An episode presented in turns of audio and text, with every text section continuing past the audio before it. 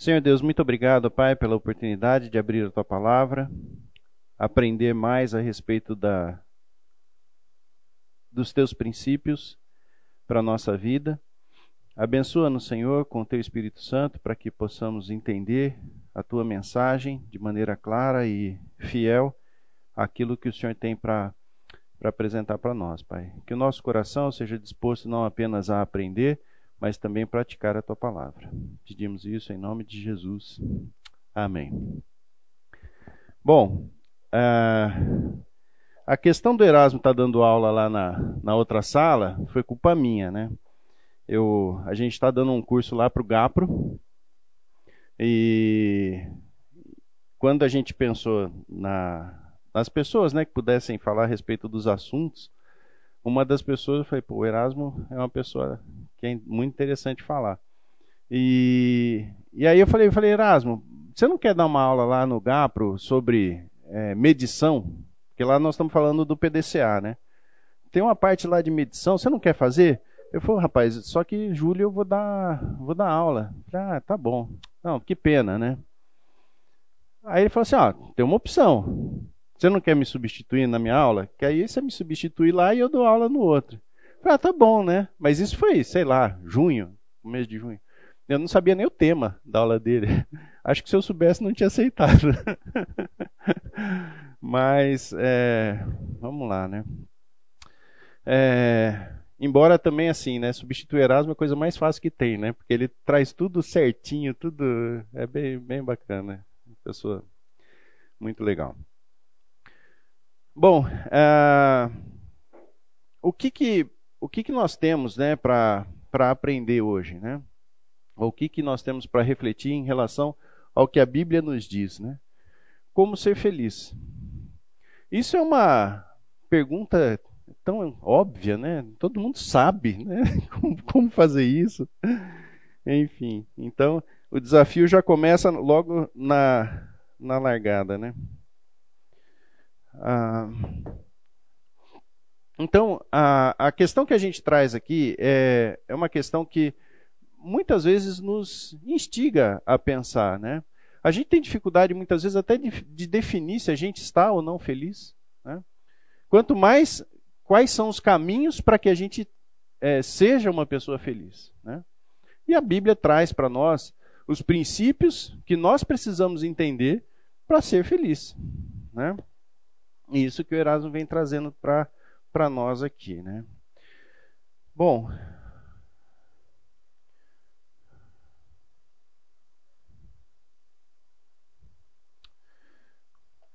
o texto que nós vamos usar como base para a aula de hoje é Mateus 22, 36. Se vocês puderem abrir.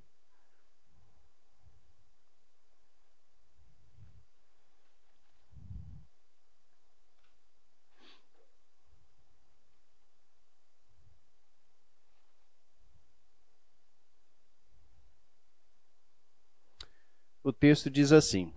Eu vou ler só por causa da gravação, tá bom? Que às vezes ela. O texto diz assim: Mestre, qual é o grande mandamento da lei?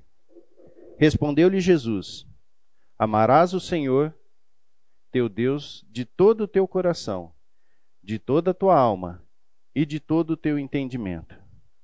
Este é o primeiro mandamento. E o segundo, semelhante a este, é: amarás o teu próximo como a ti mesmo. Desses dois mandamentos dependem toda a lei e os profetas. É interessante a gente perceber esse texto num aspecto que permeia muitas passagens da Bíblia. O fato de esse texto estar dividido em duas grandes partes nos ensina a respeito daquilo que Deus tem como prioridade para a nossa vida. Porque, se nós pensarmos em duas partes nesse texto, nós vamos, nós vamos perceber que a primeira parte diz respeito a quem? Qual que é o primeiro grande mandamento? É Deus, certo? E a segunda parte? Ao próximo. Quantas outras passagens a gente tem na Bíblia que seguem a mesma lógica? Quer um exemplo? Oração do Pai Nosso. Vamos abrir lá? Mateus 6, 9 a 13.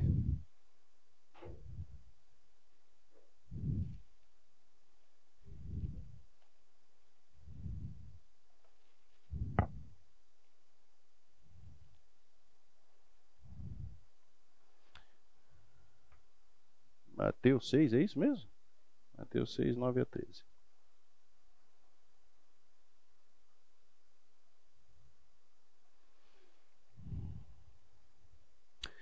Portanto, vós orareis assim: Pai nosso que estás no céu, santificado seja o teu nome. Venha o teu reino, faça-se a tua vontade, assim na terra como no céu. Essa primeira parte está falando de quem? Deus. E aí, a partir do 11: O pão nosso de cada dia nos dai hoje, perdoa-nos as nossas dívidas, assim como nós perdoamos a quem nos tem aos nossos devedores, e não nos deixeis cair em tentação, mas livra-nos do mal. Pois teu é o reino, o poder e a glória para sempre. Amém. Percebe essa mesma distinção? Primeiro fala de Deus, do reino, e depois do que acontece entre nós. Quer um outro exemplo? Os Dez Mandamentos. Êxodo 20, 3 a 11.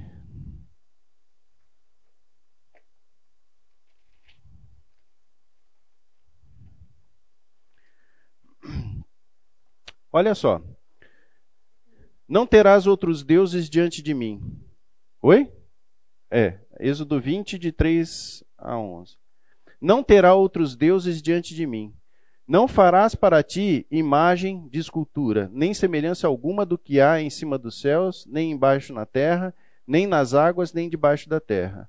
Não adorarás, nem lhes darás culto, porque eu sou o Senhor, teu Deus, zeloso, que visito a iniquidade dos pais nos filhos até a terceira e quarta geração, daqueles que me aborrecem, e faço misericórdia até mil gerações daqueles que me amam e guardam os meus mandamentos. Não tomarás o nome do Senhor teu Deus em vão, porque o Senhor não terá por inocente o que tomar o teu nome em vão. Lembra-te do dia do sábado, para o santificar. Seis dias trabalharás e farás toda a tua obra, mas o sétimo dia é o sábado do Senhor, teu Deus.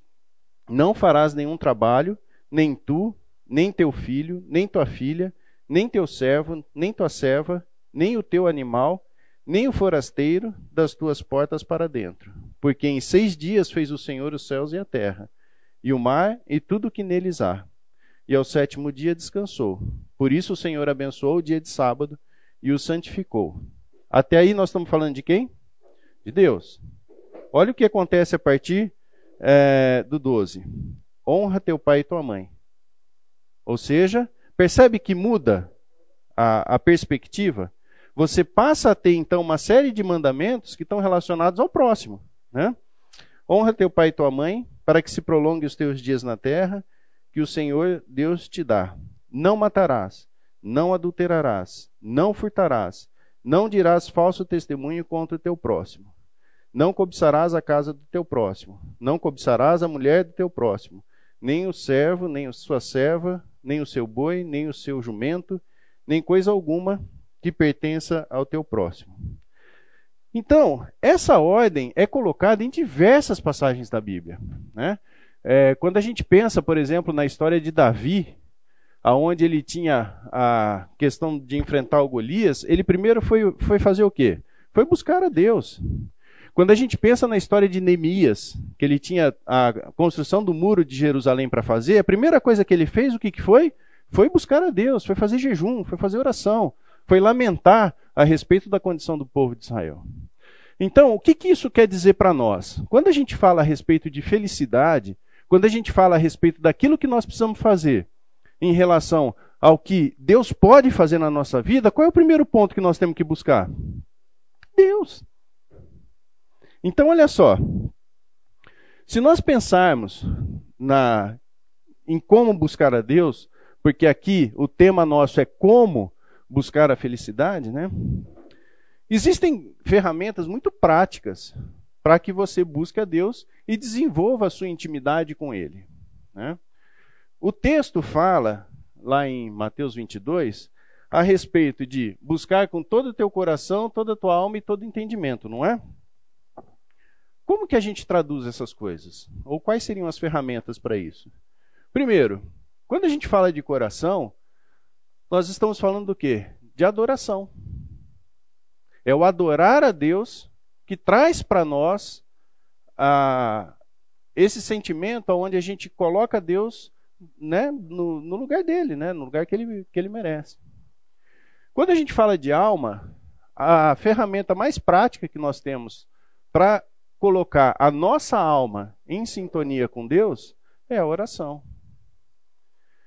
E é muito interessante como a gente muitas vezes, né, não não usa esse essa ferramenta que Deus coloca nas nossas mãos, né, de forma adequada, né?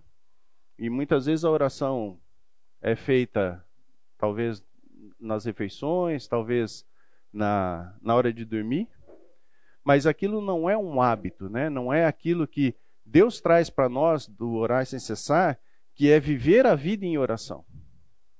Né? E essa é uma, uma forma de você é, buscar a intimidade com Deus. E a terceira coisa, a terceira ferramenta que Deus disponibiliza para nós é a sua própria palavra né? é o estudo sistemático da Bíblia. Né? É... O que eu acho interessante também, que eu acho que vale a pena destacar, o que, que acontece quando você tenta fazer aquilo que está descrito na segunda parte desses textos que nós lemos, né? seja do Mateus 22, seja da oração do Pai Nosso, ou seja da dos Dez Mandamentos. Quando você busca a segunda parte, que é o relacionamento com o próximo, sem que você tenha, primeiro, buscado a Deus, o que, que isso acontece? O que, que isso produz em termos práticos na vida das pessoas? Muitas vezes, a hipocrisia. Quando você olha para os fariseus, aonde estava o foco dele? Na segunda parte, não é? Cumprir a lei, né? fazer todos os mandamentos lá que eles faziam sem buscar a primeira. Então, quando a gente fala a respeito de buscar a felicidade, né, de buscar ser feliz, o ponto de partida precisa ser a busca por Deus. Se nós não fazemos isso e a gente corre o risco de tentar pular essa etapa e tudo aquilo que a gente fizer, de fato, não trará felicidade porque as motivações estão desajustadas, a dependência de Deus está desajustada, e isso não vai produzir o resultado que foi pensado por Deus para as nossas vidas. Quando Deus fala a respeito das boas obras, daquilo que Ele tem para realizar nas nossas vidas, Ele está pressupondo que existe antes disso um relacionamento íntimo com Ele. Muitas vezes, quando a gente fala de problemas, né? Meio corporativo, isso é bem, bem comum a gente fala assim, mas qual é a causa? Porque se você trata a causa, o restante se resolve, não é? Então, quando nós estamos vivendo uma vida que é uma vida infrutífera, uma vida que não traz para nós a, a satisfação que uma vida deve trazer, uma vida com Deus deve trazer, qual é a causa? Aonde que eu vou examinar? Eu vou examinar como está meu relacionamento com Deus. Porque é ali que está a origem das coisas. É a partir daí que eu consigo desenvolver tudo aquilo que eu preciso fazer na minha vida. Né? Mateus 7, 22 tem uma mensagem bastante forte, né? É um texto bastante conhecido também.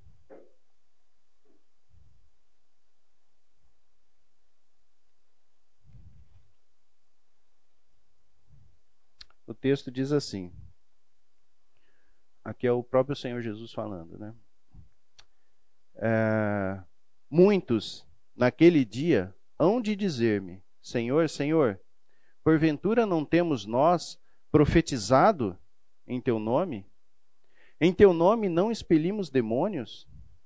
Em teu nome não fizemos muitos milagres? então lhes direi explicitamente: nunca vos conheci. O que, que acontece nesses casos em que Jesus cita aqui na, nesse texto? São pessoas que tentaram pular etapa, que tentaram resolver a questão entre os irmãos, sem antes resolver a questão com o próprio Deus.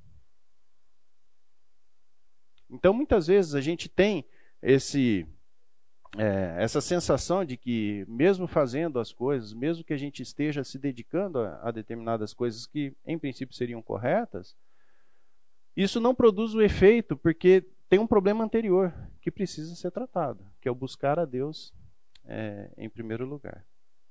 Ok? Um texto também que eu acho que. Bom, antes do texto.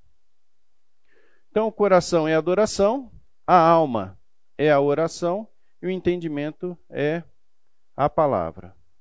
Né? E aí, nós temos também a segunda parte, que é o efeito disso, que é o convívio com os irmãos, que é o serviço e é o evangelho.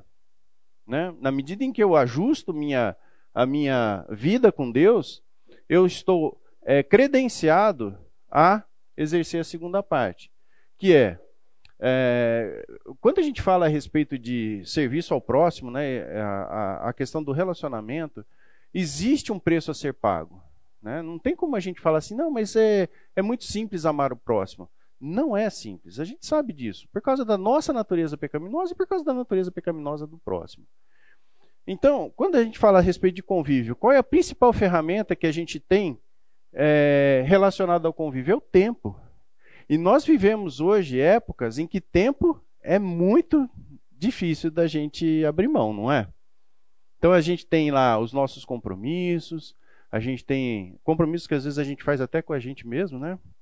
E a gente muitas vezes não gasta tempo. Eu não sei quantos de vocês já viveram a experiência de você estar programado para fazer algo que você gosta. E aí alguém te liga e fala assim: rapaz, estou com uma dificuldade. Não é? E aí às vezes a gente fala assim: vou orar por você, né? mas eu vou jogar tênis. né? Então, dispor de tempo é uma ferramenta colocada à, à nossa disposição para servir o próximo. Agora, se as tuas prioridades não estão alinhadas com aquilo que Deus tem para nós como prioridade, qual é a chance de você ter exatamente essa postura? É grande, não é? Porque você não entendeu que existe uma prioridade dada por Deus e que não diz respeito a você, mas diz respeito ao serviço ao próximo. Tá? O próprio serviço, né? Disposição e recursos. O que, que a gente vive hoje na igreja em relação à disposição de irmãos no serviço a Deus? O semear tem dificuldade com voluntários. Porque serviço envolve né, disposição e muitas vezes recursos também. Às vezes, para você servir uma pessoa, ou para servir a igreja, para fazer aquilo que precisa ser feito, você vai ter que dispor de recursos. Né? Então, na medida em que eu me disponho a fazer o serviço, eu começo a entrar numa outra é, numa outra dimensão, né? E fazer a coisa de acordo com aquilo que deve ser feito. E o terceiro é o evangelho, né? Que é que aí a gente precisa se valer da coragem. Agora, como que esse quadro, né, se relaciona com aquilo que a gente tem? Bom, deixa eu passar para frente e a gente vai vai fazer o quadro depois. Então aqui está o nosso texto base. A primeira parte. Né? Então, se a gente fosse pensar em como esses quadros se relacionam, eu fiz uma colinha aqui. Nós temos num primeiro momento dois amarás, não é?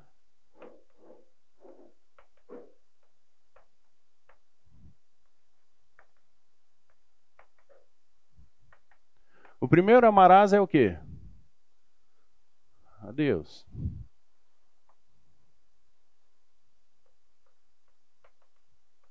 E o segundo amarás é o próximo.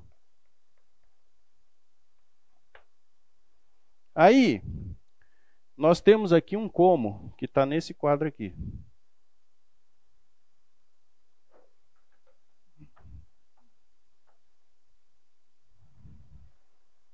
O amarás a Deus é coração, alma e entendimento.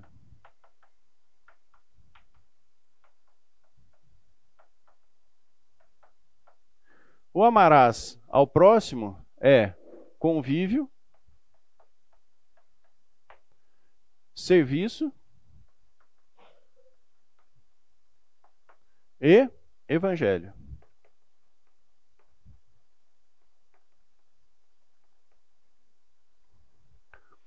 Depois nós temos ali quais são as ferramentas. Eu estou usando ferramentas porque eu não achei um termo melhor, tá? Que é o quê? Os meios. Melhor, né, Rosana? Tá bom. Que é adoração.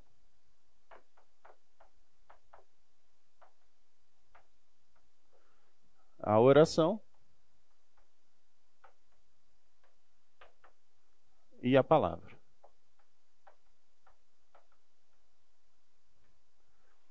é, em relação ao próximo é o tempo, a disposição, também recursos, né? E coragem. Então, na medida em que eu é, me disponho a é, me dedicar tempo a esses meios, quais são os resultados?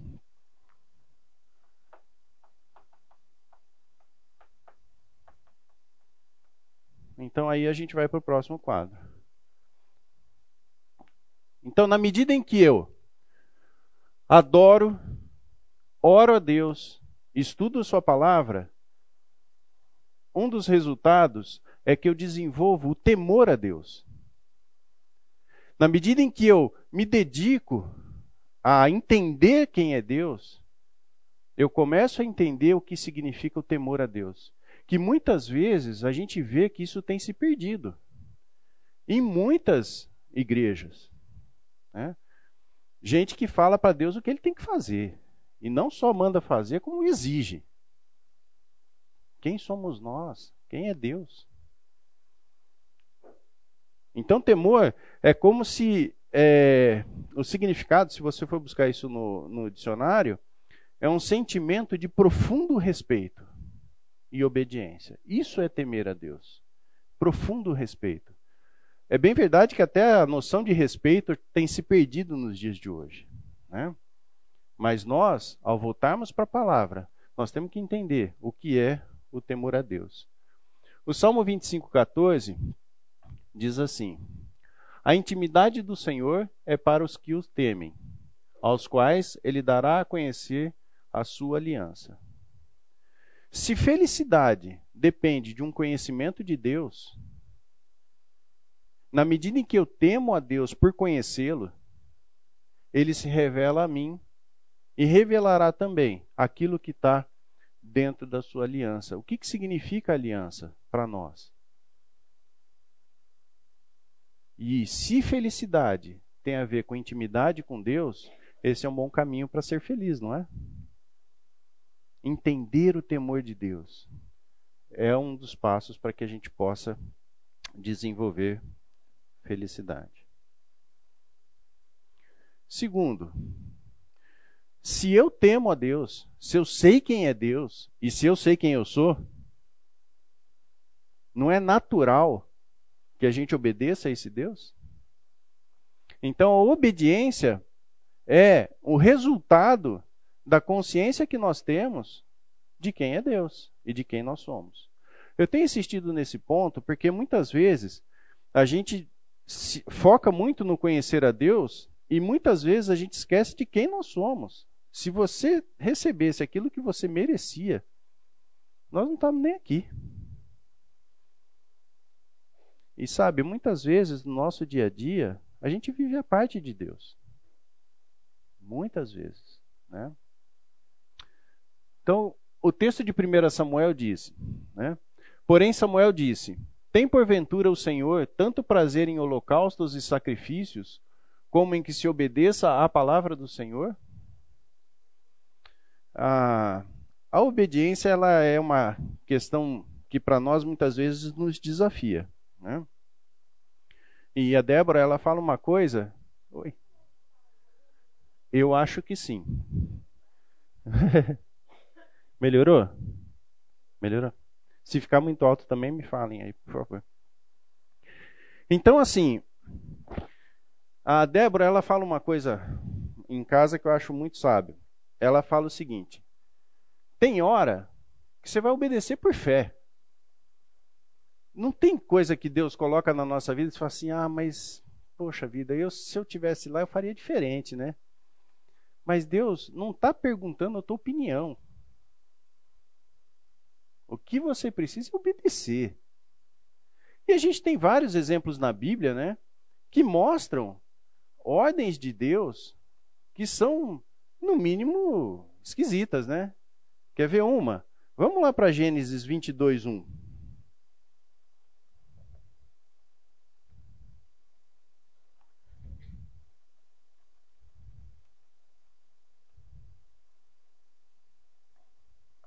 Olha só.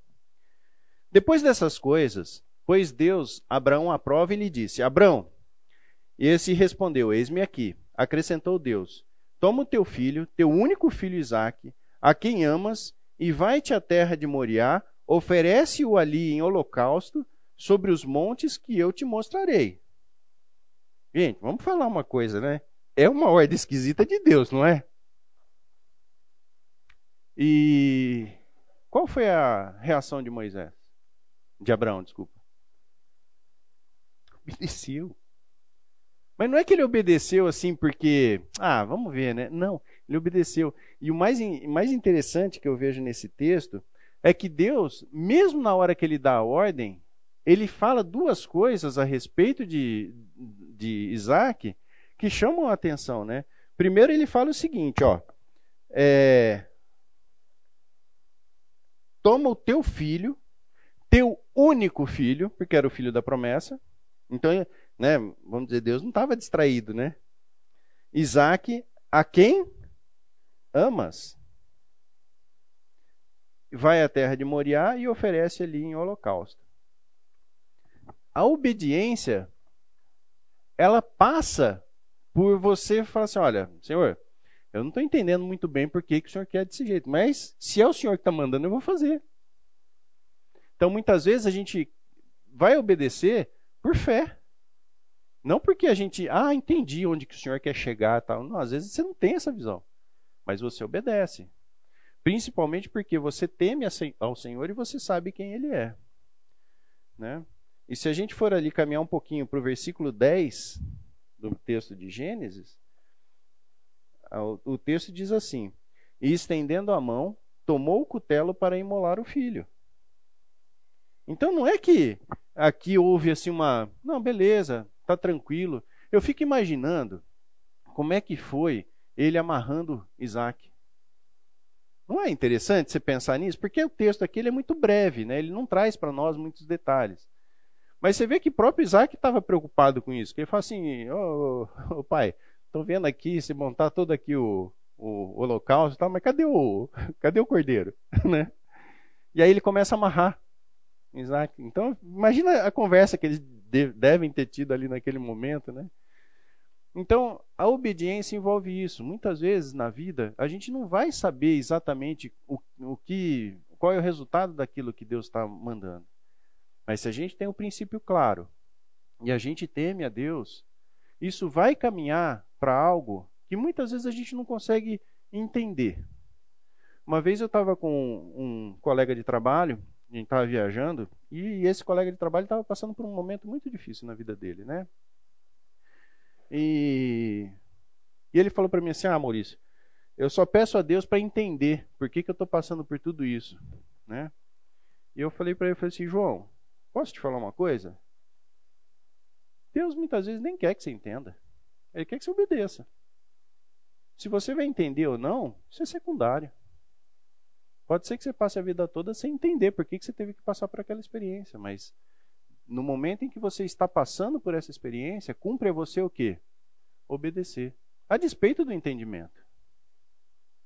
Muitas vezes, na nossa vida, nós vamos passar por experiências em que a gente não entende por que, que está passando por aquilo.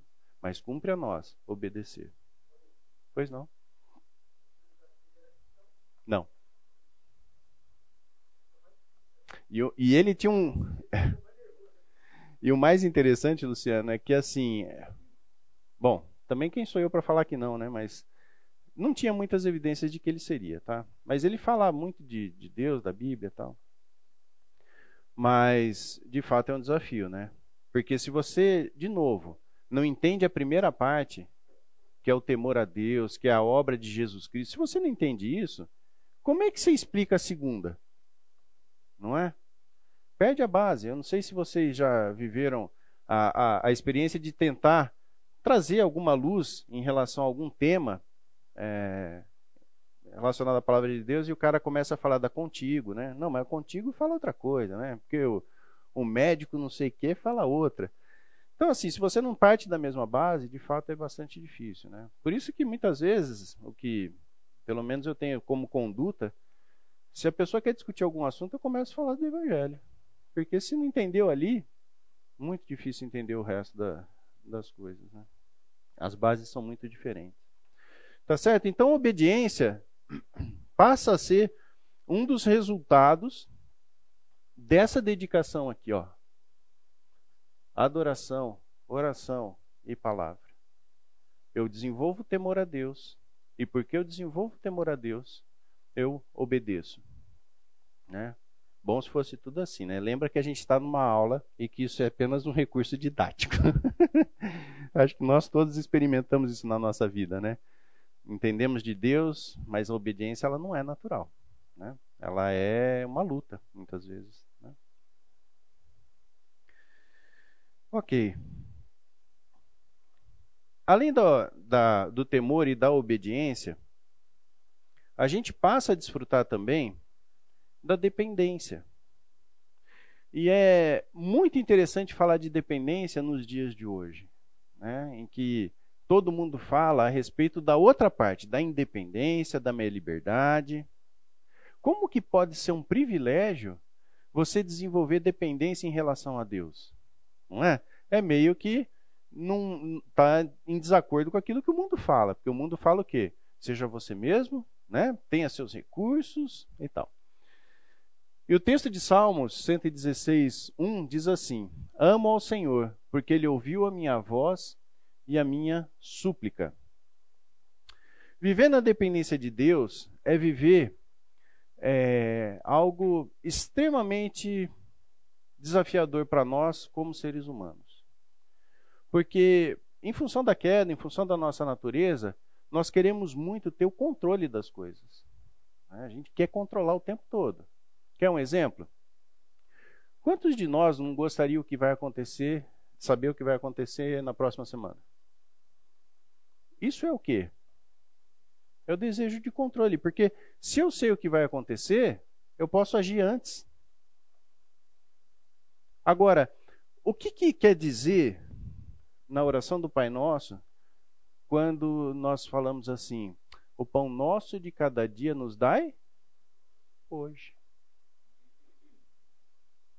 E amanhã? O que interessa para nós é o seguinte: é o hoje. Isso é viver na dependência. Isso não significa que nós não devemos fazer nossos planos, não significa nada disso, mas submete a Deus. Mas o que interessa é o hoje. É o que Deus tem proporcionado para nós no dia de hoje. E como isso faz, nós sofremos, né?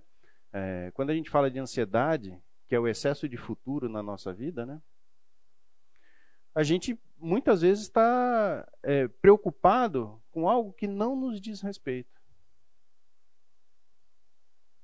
viver na dependência de Deus, é porque eu sei quem Deus é. É porque eu temo o nome de Deus.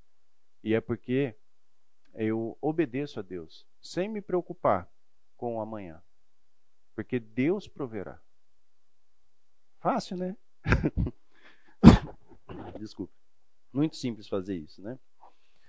É...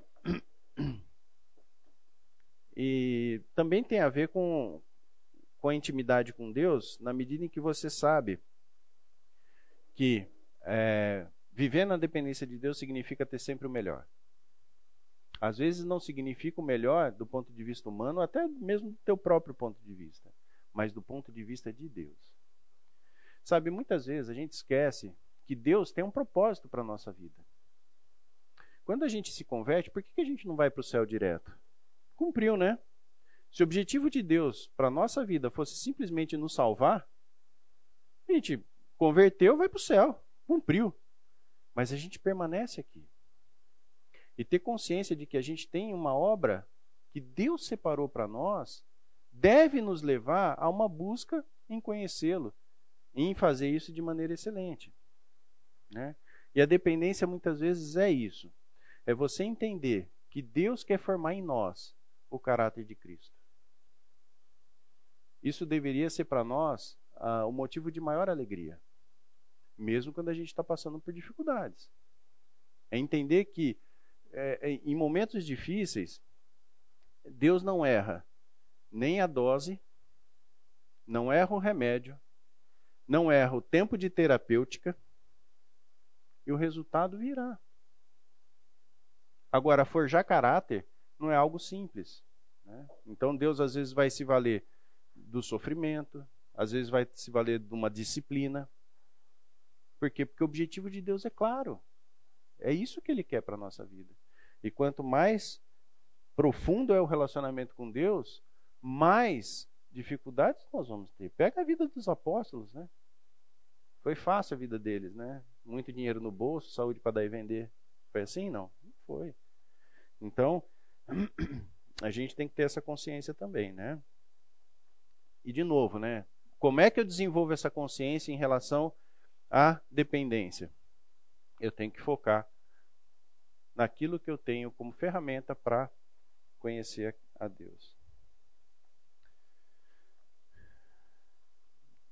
Na medida em que eu desenvolvi o temor, na medida em que eu obedeço, na medida em que eu ganho consciência a respeito da minha dependência, isso faz com que eu desenvolva dentro do meu coração um coração grato a Deus. É? Lembra que a gente saiu lá do temor e falava que o temor é saber quem Deus é e quem você é. Na medida em que você tem consciência com isso e vê tudo que Deus providencia para a sua vida, o resultado disso deve ser gratidão, não é? O que, que o texto diz? Em tudo dai graças, porque essa é a vontade de Deus em Jesus Cristo para convosco. 1 Tessalonicenses 5,18. É, uma vez, a Amanda, que é esposa do Henrique Oliveira, filha do Edson Broqueto, trouxe para o Tomás uma, um saquinho de bala. Né? Tomás sempre foi louco por bala. Não come arroz e feijão, mas bala. É, já deu intervalo? Que horas que é intervalo? Ah, então tá bom. É só, só terminar essa história que vale a pena. E aí ela pegou, deu o saquinho de bala para Tomás. Eu, como um pai, né? Que fala assim: nossa, minha educação é top, né? Cheguei para o Tomás e falei assim: filho, como é que fala? Ele virou para ela e falou assim: tem mais? Sabe, eu acho que às vezes com Deus a gente faz a mesma coisa. Deus está dando uma chuva de bênçãos para nós. E na hora de agradecer, ao invés de agradecer, a gente pergunta para Deus: tem mais? E a gente acaba não desenvolvendo um coração grato. Não é? Bom, falamos a respeito né, daquilo que está é, tá ligado à primeira parte do nosso texto. Né? Que é em relação ao amarás ao Senhor.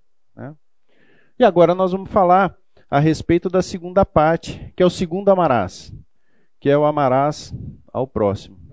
Então, uma vez que eu tenho ajustado, né, todo esse, esse quadro aqui, ou que eu estou caminhando para esse ajuste, né, porque isso não para nunca. Eu vou começar a usar o tempo, a disposição, os meus recursos e também desenvolver coragem para servir ao meu próximo. Percebe? Então eu tenho um, um, todo um lado aqui de é, de conceito a ser desenvolvido, mas isso se traduz em ações diretamente ao meu próximo. E uma, um dos resultados que nós vamos ter em relação ao próximo é o respeito. E como eu falei um pouquinho antes na aula, né, o próprio conceito de respeito ele tem se perdido na nossa sociedade. Ora pelo excesso de respeito, por mais, não sei se eu posso dizer dessa forma, e ora pela falta de respeito. Então, olha só. A Débora, ela deu aula pra, em, em escola infantil durante muito tempo. E pensa numa pessoa apaixonada pelo que fazia.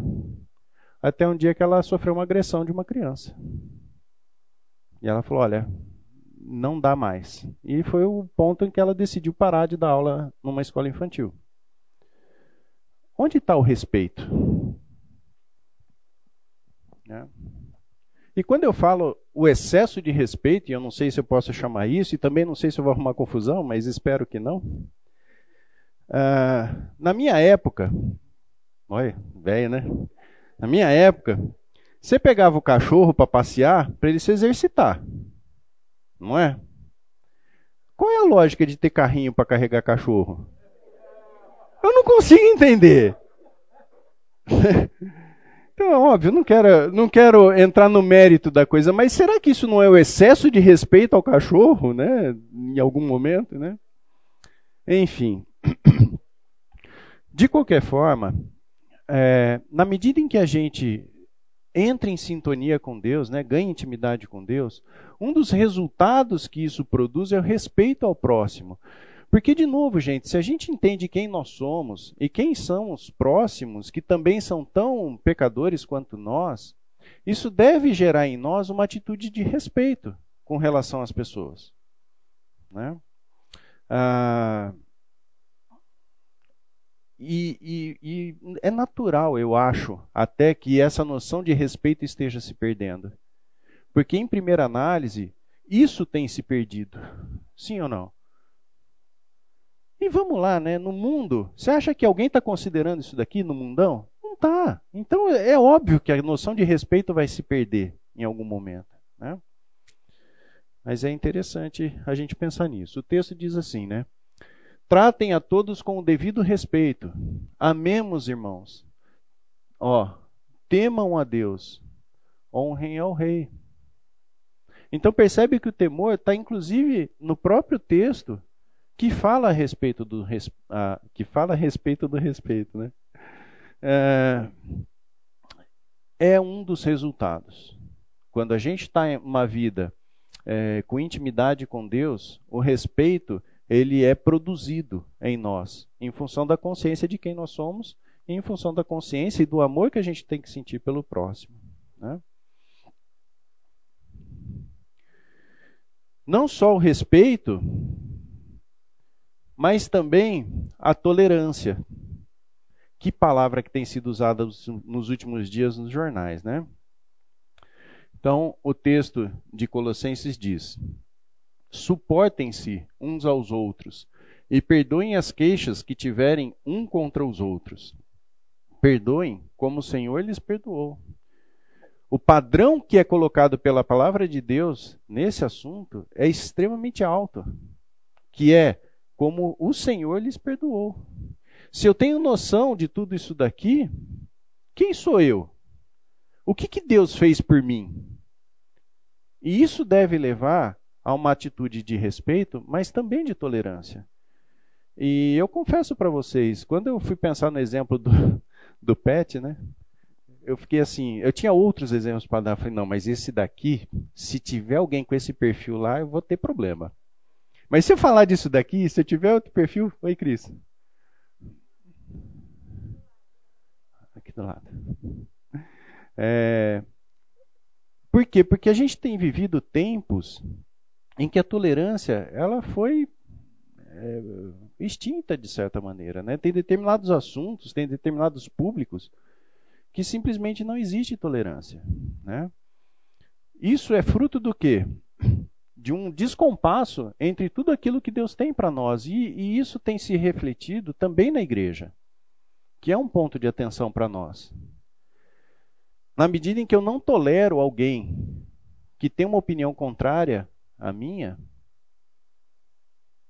aonde que está o temor ao Senhor? Porque lembra, a gente sempre tem que ir para a causa, né? Sempre tem que ir para o início das coisas. Então, como que eu posso dizer que eu tenho intimidade com Deus ao mesmo tempo em que eu não tolero alguém que tem uma opinião contrária à minha? Isso não é compatível, não é coerente. E se eu estou buscando felicidade, né, se eu quero ter uma vida plena com Deus, essa é uma das marcas, a tolerância. O... Pois não.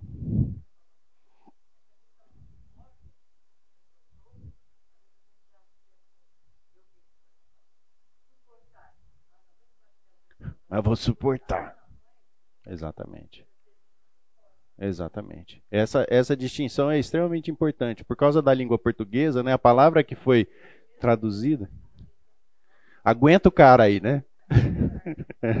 é tolerar. E não é. é. É exatamente isso. É suporte. Você ser suporte para outra pessoa. Né? Muito bem colocado. Então não é simplesmente você aguentar firme o cara chato do seu lado. Né? Mas é verdade, é isso mesmo. Então percebe, tudo isso é produzido. Agora, é, por mais que a gente é, tente fugir um pouco daquilo que é felicidade, quando você olha para um quadro onde você tem uma, uma, uma vida que é pautada no respeito, na tolerância, vocês concordam que isso é uma vida que tende a ser mais feliz? Sim ou não? Percebe onde que está a chave da questão? A chave da questão está, em primeiro lugar, olhar para esse quadro aqui e o reflexo disso, ou o resultado disso, é uma vida onde as pessoas têm mais respeito, as pessoas se toleram. Né? Mas não só isso. Também existe, na medida em que eu entendo toda a questão do temor, obrigado, Nilson, a questão da sujeição. Sujeitem-se uns aos outros por temor a Cristo. Efésios 5, 21. Como que vocês percebem o nosso dia a dia, a nossa sociedade em relação à sujeição? Isso é comum da gente ver? As pessoas se sujeitarem às outras? É algo comum a gente enxergar isso no dia a dia? Não. Nós vivemos uma sociedade dos meus direitos, não é? Como que eu vou me sujeitar ao outro se eu primeiro estou focado nos meus direitos? Então isso está totalmente em sintonia com o mundo, mas não com Deus. Com aquilo que Deus quer produzir em relação a, a nós mesmos. Né? Bom, além disso, e o texto né, que está suportando essa, essa, esse resultado é sujeitem-se uns aos outros por temor a Cristo. Veja só, não é por temor a outra pessoa, mas é por temor a Cristo. Por mandamento. Lembra que nós falamos que muitas vezes você vai ter que obedecer por fé? Muitas vezes é por fé. Você fala assim: esse cara é um cara que, na minha visão, eu faria outra coisa. Mas o que, que Deus manda? Deus manda se sujeitar, então eu vou me sujeitar. Né? E por último, nesse quadro, inferioridade, que aqui a gente poderia colocar como humildade, que é o considerar os outros superior a nós mesmos. Né? Nada façais por contenda ou por vanglória, mas por humildade. Cada um considere os outros superiores a si mesmo. É, nota que ele fala aqui considerar. Quando ele fala considerar, ele não está falando que eles são. Mas a tua postura frente a outra pessoa é de você se considerar ou de considerar o outro superior a você. Porque isso tem implicações na forma de falar, nas expectativas que você desenvolve a partir dessa visão de que os outros são superiores. Então, a, a mudança de mente que nós temos que ter está vinculada a uma ordenança que é dada por, por Deus. É simples você considerar isso? Não é simples. Porque nós temos o nosso ego. Eu tive conversando essa semana com um irmão que é consultor, e, e ele falou, ele falou assim, ó, uma das coisas mais difíceis do consultor é, não é fazer aquilo que está sendo pedido, mas é você ficar na sombra. E isso é uma realidade para quem vive consultoria. Se você começa a despontar e as pessoas começam a se voltar para o consultor, ao invés de se reportar para o dono, em geral, ali começa o fim. Por quê? Porque o dono, muitas vezes, ele ele está te contratando ali, mas ele, ele quer continuar sendo dono, né? então, muitas vezes, o considerar o outro como superior é um exercício que não é muito simples. Mas se você tem toda uma base, isso é, é, é fundamental para você considerar é, na, no seu dia a dia na busca da felicidade. Aí você fala assim, Maurício, mas peraí, se eu vou me sujeitar, se eu vou me considerar inferior, né, se eu tenho que tolerar todo mundo e tenho que respeitar, onde que está a felicidade nisso? Porque percebe que isso choca muitas vezes com o conceito que o mundo traz a respeito de felicidade.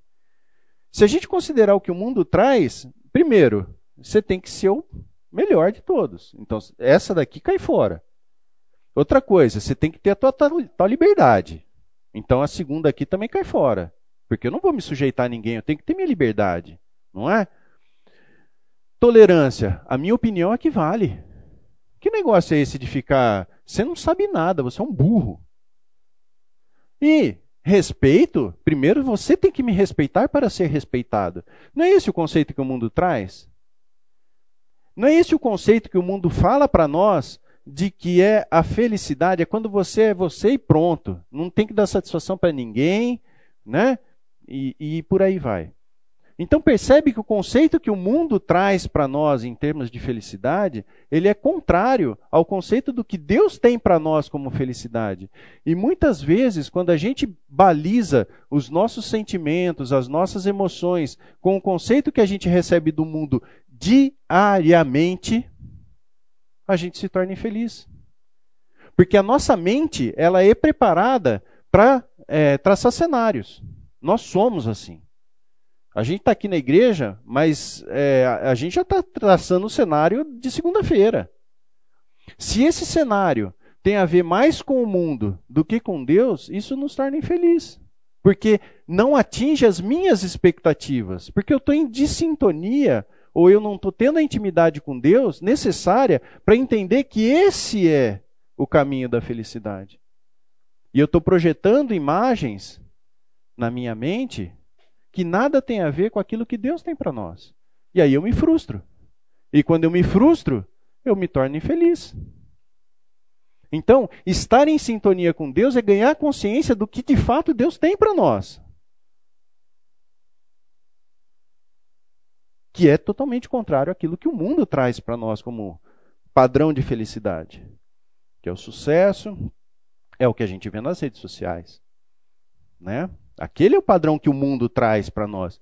Quem está aqui na, na, na, rede social já viu ali postado né, algo relacionado à inferioridade ou à humildade? Difícil. Né? Ou quem de lá não viu uma, uma atitude de, de, de, não, de sujeição? Né? Fala, não, olha, fulano lá é melhor que eu. Não tem isso. E o tempo todo a gente está assimilando esses conceitos que o mundo traz para nós do que é felicidade. Daí é que gera o conflito. Mas a verdadeira felicidade é traduzida por essas coisas. E aí, pessoal, só para reforçar, né? Se eu não estou firme com isso daqui, aquilo ali nunca vem para o meu dia a dia.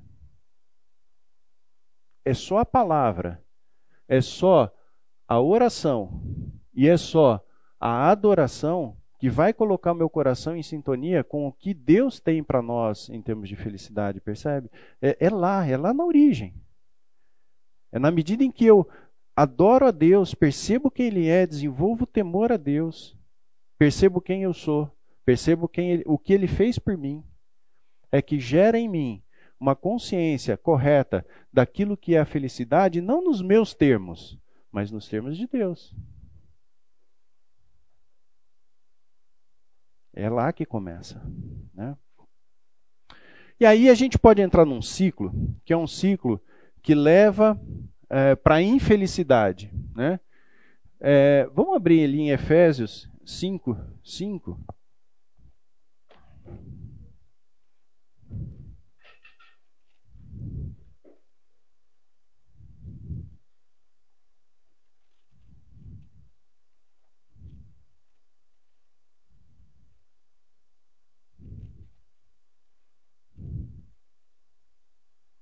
O texto diz assim: Sabei, pois, isso: nenhum incontinente ou impuro ou avarento, que é idólatra, tem herança no reino de Cristo e de Deus.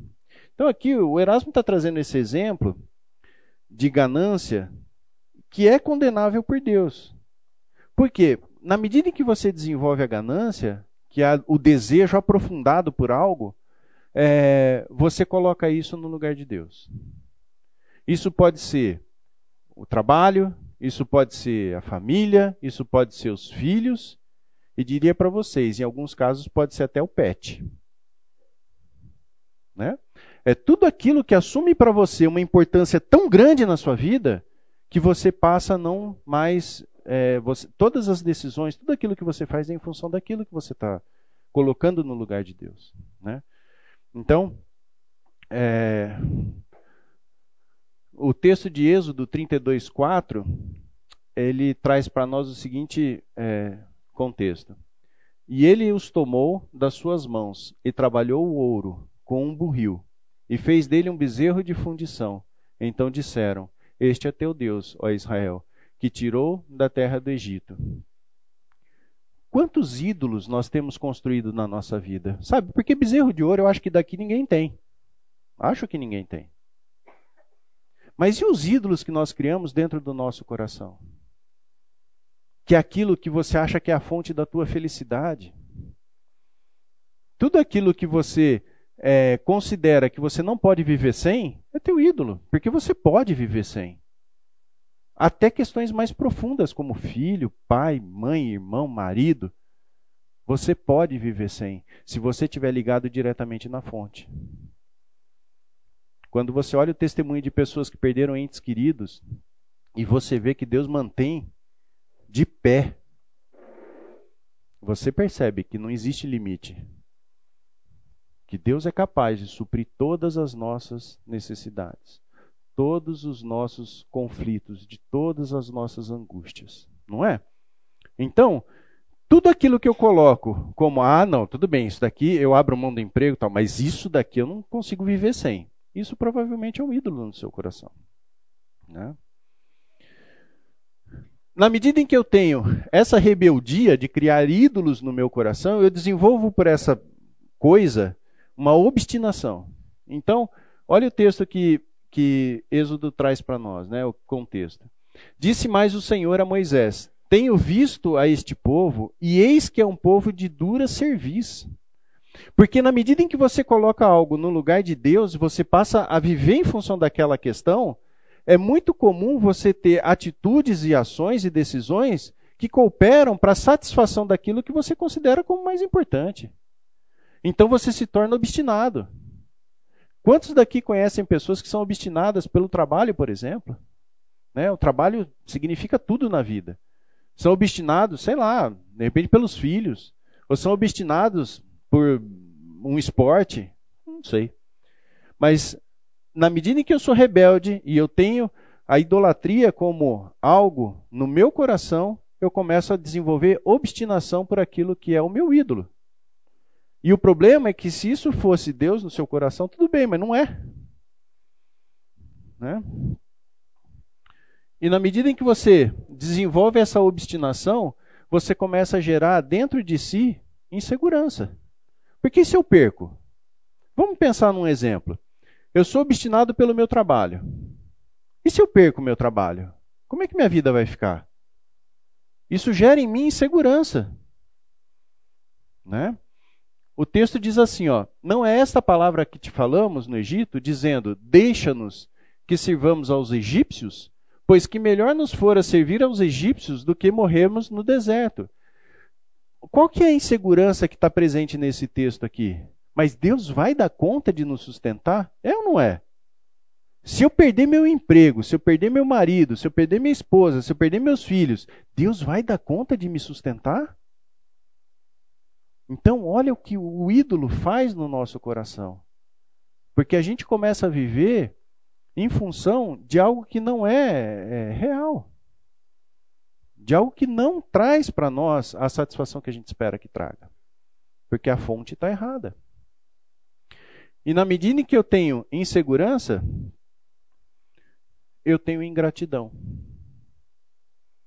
Olha como esse ciclo faz sentido, não faz? Você começa com uma coisa que você talvez ache até que ah, é legítimo, né? Alguém se dedicar ao trabalho é algo legítimo, sim ou não? Agora, se isso traz esse ciclo, o final é ingratidão. Olha o texto de Êxodo. E toda a congregação dos filhos de Israel murmurou contra Moisés e contra Arão no deserto. Eles estavam sendo libertos. E o sentimento que vinha no coração deles qual que era? Ingratidão. Era melhor ter servido o Egito lá do que ter chegado aqui onde a gente está, comendo maná. A gente para de enxergar, inclusive, aquilo que Deus traz para nós como bênção. E isso, gente, não, não precisa, não ache que você está imune a isso, porque não está. Esse ciclo aqui pode se instalar na nossa vida mesmo sendo cristãos. Basta você abrir a porta, você dá brecha. Você começar a desenvolver no seu coração um, um, um desejo muito forte por algo. Isso toma o lugar de Deus. E você passa então a ter um ciclo que é um ciclo que vai é, te deixar longe de Deus. Esse é o ponto. Porque se a felicidade mora ao lado de Deus, esse ciclo te afasta de Deus. E a felicidade não está longe de Deus, está ao lado do Pai, não é? Agora, existe também um ciclo que é um ciclo positivo, né? E ele começa ali em Romanos 12, 1.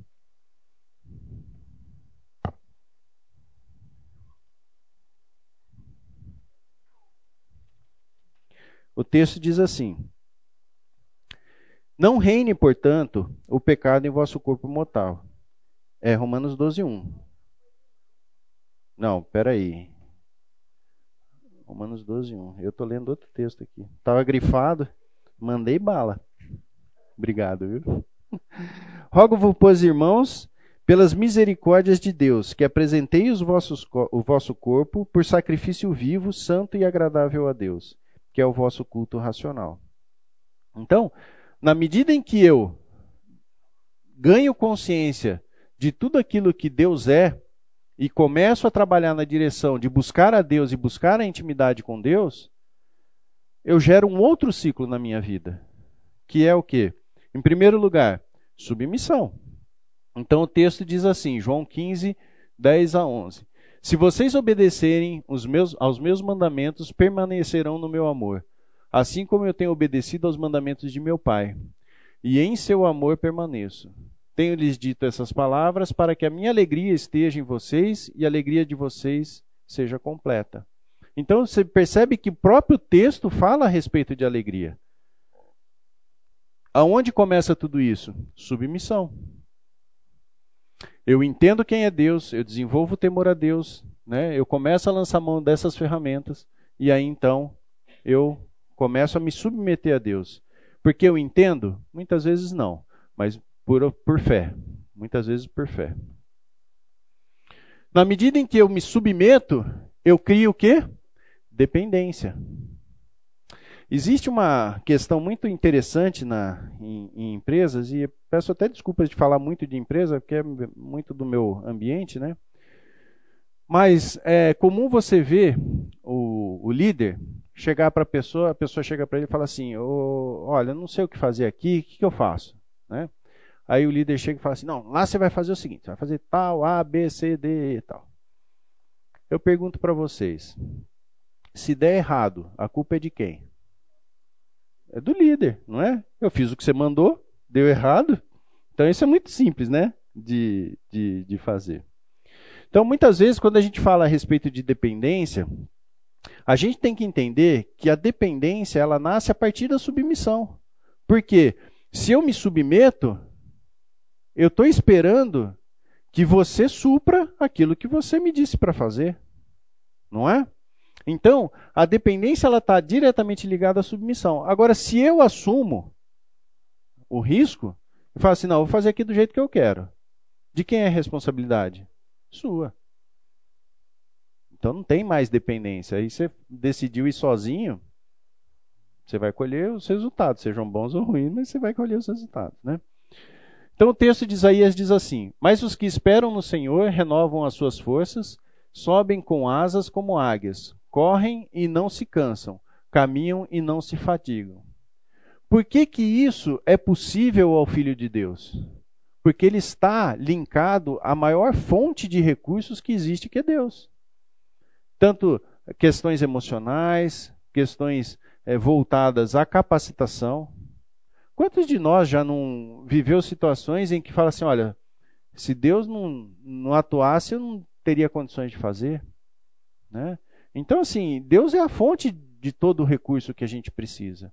E estar dependente dele significa você reconhecer quem é o, o, o verdadeiro é, merecedor de toda a glória e de toda a honra.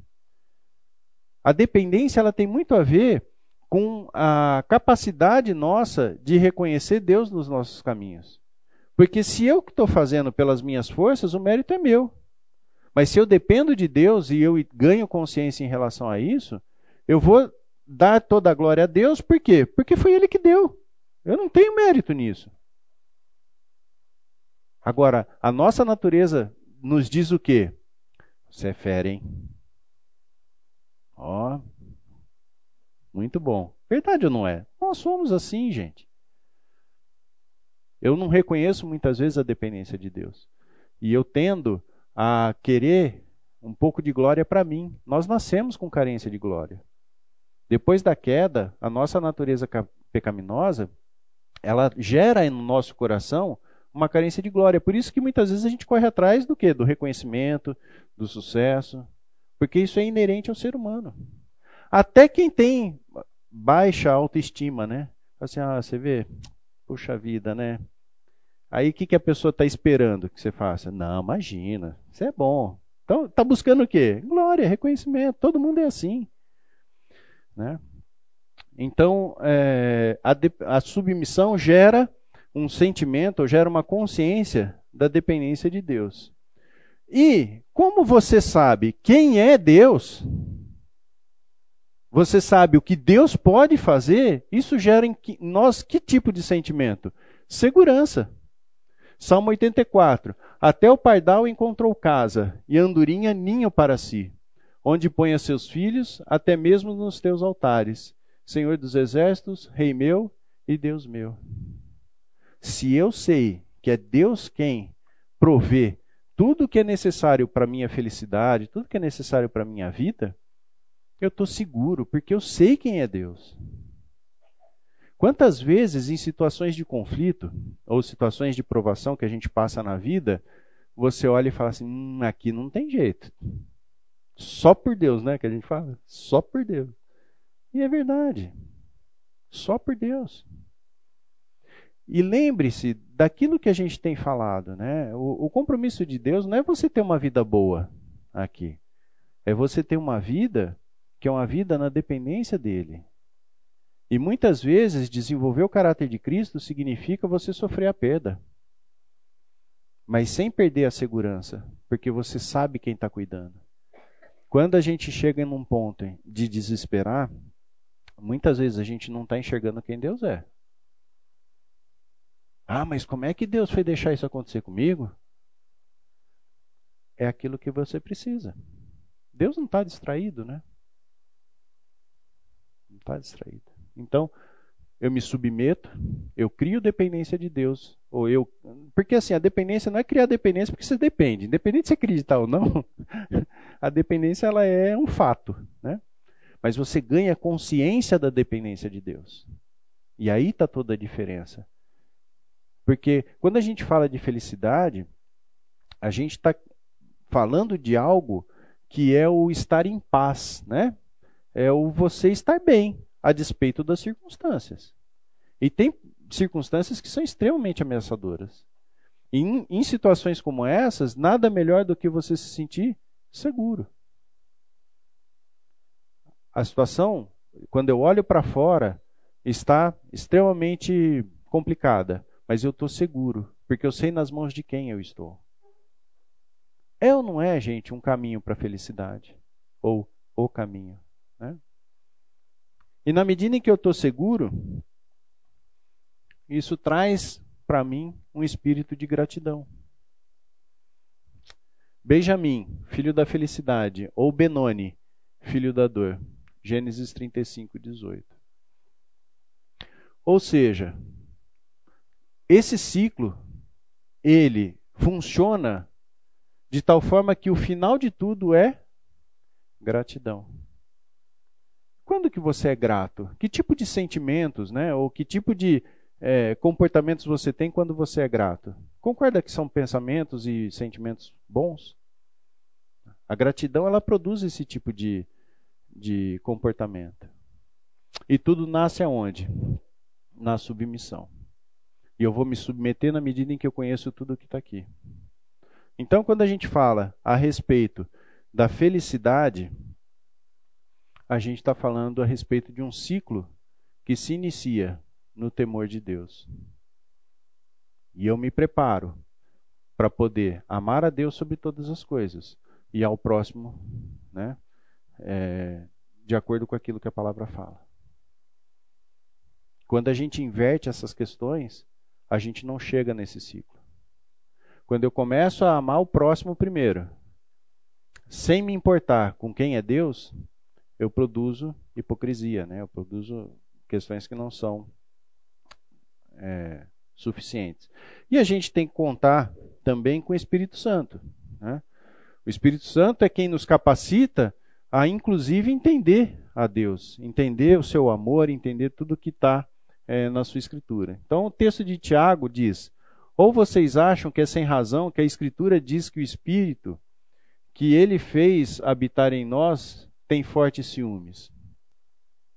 Então, quando nós começamos a dedicar tempo, a dedicar nossa energia para algo, para algum ídolo do nosso coração, a Bíblia fala que o espírito tem ciúmes disso.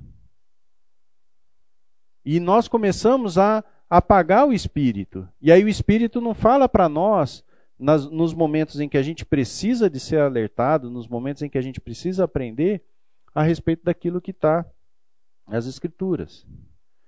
E não só isso, né? Mas nós podemos também entristecer o espírito. Não saia da vossa boca nenhuma palavra torpe, mas só que foi boa para promover a edificação, para que dê graças aos que, a, aos que a ouvem. E não entristeçais o Espírito Santo de Deus, no quais estáis selados para o dia da redenção. Efésios 4, 29 a 30. Todas as vezes em que o Espírito fala até nós, e que a gente simplesmente fala assim: não, mas isso daí eu vou, eu vou seguir por aqui. Eu estou fazendo o quê? Eu estou entristecendo o espírito. Né? E a gente pode chegar num ponto em que o espírito não fala mais. E aí a gente está com um grande problema. Rejeitar. Entretanto, vocês estão sob domínio da carne, mas o espírito, se de fato o espírito de Deus habita em vocês, e se alguém não tem o Espírito de Cristo, não pertence a Cristo. Aqui, de forma alguma, está falando de perda de salvação, tá, gente? De forma alguma é isso. Mas, de fato, é quem capacita ao entendimento e ao relacionamento e à intimidade com Deus é o próprio Espírito. Isso você vê também quando a palavra fala a respeito da oração. que nós não sabemos como orar, mas o Espírito intercede por nós, né? fazendo com que a gente é, fale aquilo que de fato é, tem valor. Podemos também esvaziar, né? Por isso não sejais insensatos, mas entendeis qual seja a vontade do Senhor, e não vos embriagueis com o vinho, em que há contenda, mas enchei-vos do Espírito. Encher do Espírito significa você saber quem é Deus e tratar de todas essas questões que estão aqui no quadro. É, isso é enchei-vos do Espírito. E por último, alegrem-se sempre, orem continuamente, deem graças em todas as circunstâncias, pois essa é a vontade de Deus para vocês em Jesus Cristo. Não apaguem o Espírito. Não tratem com desprezo as profecias, mas ponham à prova todas as coisas e fiquem com que, o que é bom. Afastem-se de toda forma de mal. Então, quem que nos capacita a chegar nesse é, a fazer o ciclo, né, que está colocado aqui anteriormente? Qual que é o grande é, catalisador que vai fazer com que a gente consiga viver de acordo com esse ciclo? É o Espírito Santo. É Ele que vai fazer com que a gente possa, seja capacitado a viver nesse ciclo e não no anterior, né? Quanto mais a gente tiver em sintonia com Deus, mais a gente vai conseguir passar nesse ciclo. Faz sentido ou não? É... E talvez a grande questão seja, né? Por onde começar? Talvez você esteja num estágio na sua vida em que você está um pouco perdido, né? Tá bom, acho que tudo isso faz sentido, mas por onde eu começo? Sempre por aqui. Adoração, oração e a palavra. Esse é o, é o início de tudo. Dedique-se à oração, dedique-se ao estudo da palavra. Durante muitos anos da minha vida, eu vivia durante a semana a parte de Deus. Não, Senhor, pode deixar que aqui eu cuido. Meu trabalho Pode deixar, eu sou expert. Isso cobrou seu preço. Então, a vida com Deus, ela é uma vida que vale a pena, é uma vida que nos traz felicidade. E por alguma razão, que talvez quando a gente chegar lá no céu, nós vamos poder perguntar para Deus, mas existem princípios que Deus coloca para a nossa vida, para que a nossa vida seja uma vida plena. E quando a gente olha para o texto de Filipenses, em que Paulo diz: Aprendi a viver contente em toda e qualquer situação. O que, que ele está dizendo ali? Que ele aprendeu, que não é natural. Assim como não é natural para nós.